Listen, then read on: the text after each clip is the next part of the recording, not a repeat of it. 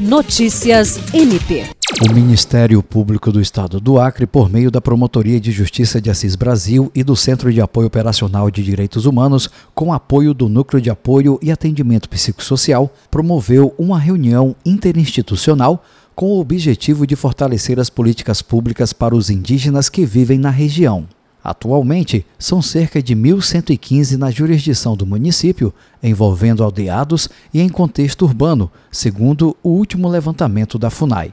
A reunião foi conduzida pelo promotor de justiça Juliandro Martins, com apoio do CAOP Operacional de Direitos Humanos e Natera, e contou com a participação da Prefeitura de Assis Brasil, Secretarias de Saúde do Estado e Município, Secretaria Estadual de Assistência Social, FUNAI, CESAI, Conselho Indigenista Missionário, Igreja Católica, Conselho Municipal de Assistência Social e outros representantes da sociedade civil. A Procuradora de Justiça Juscelia Evangelista e a desembargadora Eva Evangelista também prestigiaram o evento.